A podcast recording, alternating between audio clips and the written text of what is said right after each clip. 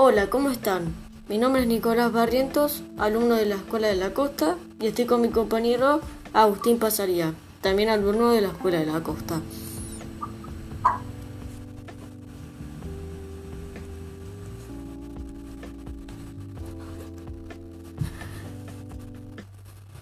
Buenos días, yo soy Agustín, eh, Agustín Pasaría mi nombre, y soy de la Escuela de la Costa, estamos trabajando con mi compañero Nicolás, y hoy vamos a hablar de la senda del contrario, pero primero vamos a conocer un poco más sobre Martín Blasco, que fue el escritor de este libro, la senda del contrario. Bueno, primero que nada, Martín Blasco eh, eh, es un escritor nacido en Argentina, en Buenos Aires. Trabajó como guionista y productor. Es también conocido por sus obras, eh, de- principalmente lector infantil y juvenil. Bueno, ahora es el turno de la novela y básicamente trata con un señor que se llamaba Faruk, que básicamente el rumbo estaba siguiendo un camino. Y entonces llega a una ciudad normal, pero eh, es- esa ciudad estaba oprimida por su rey, era un señor que vivía encerrado en una torre y que controlaba y asustaba la ciudad junto a sus guardias.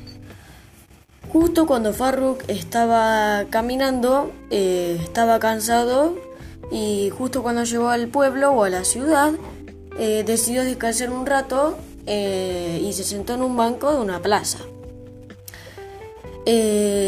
Luego aparecieron dos policías y arrestaron a Farruk.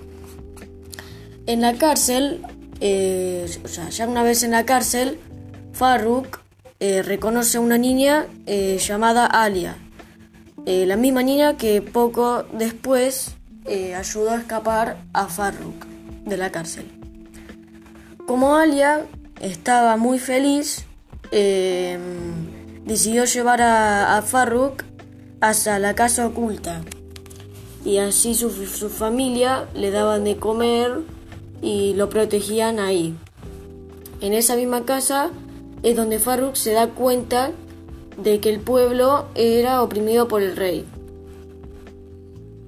Los guardias de ese rey querían capturar a Faruk porque él se había ganado todo el respeto del pueblo. Entonces toda la ciudad se pone de acuerdo para realizar una rebelión en contra del rey opresor y también de sus guardias. Pero el rey opresor termina ganando igual. Bueno, en mi opinión, me parece un libro muy bueno eh, porque es entretenido, te hace reflexionar y pensar un poco, ¿no?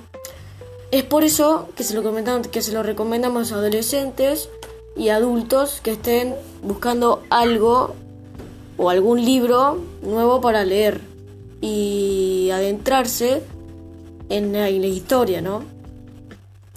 Eh, que a todos nos hizo pensar. ¿Y vos, Agus, eh, qué te pareció? ¿Qué pensás del libro?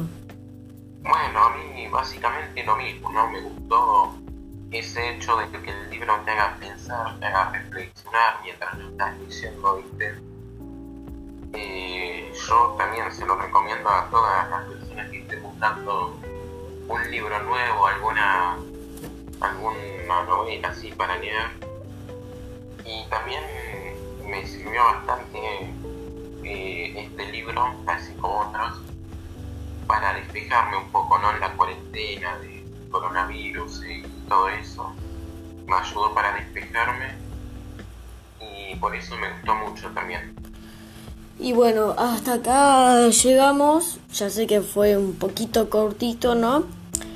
Eh, muchas gracias por su atención. Eh, le- le- les agradecemos mucho de verdad que, no, que nos hubiesen prestado atención. Eh, y vos, Agus, ¿querés opinar algo más o saludar a las No personas? digo nada, más que nada pedir gracias a todas las personas que nos escucharon, que prestaron atención y que llegaron a esta parte de la grabación. Muchas gracias a todos. Esperamos que lo hayan disfrutado, la verdad. Y bueno, nada, eso fue todo por hoy. Nos vemos.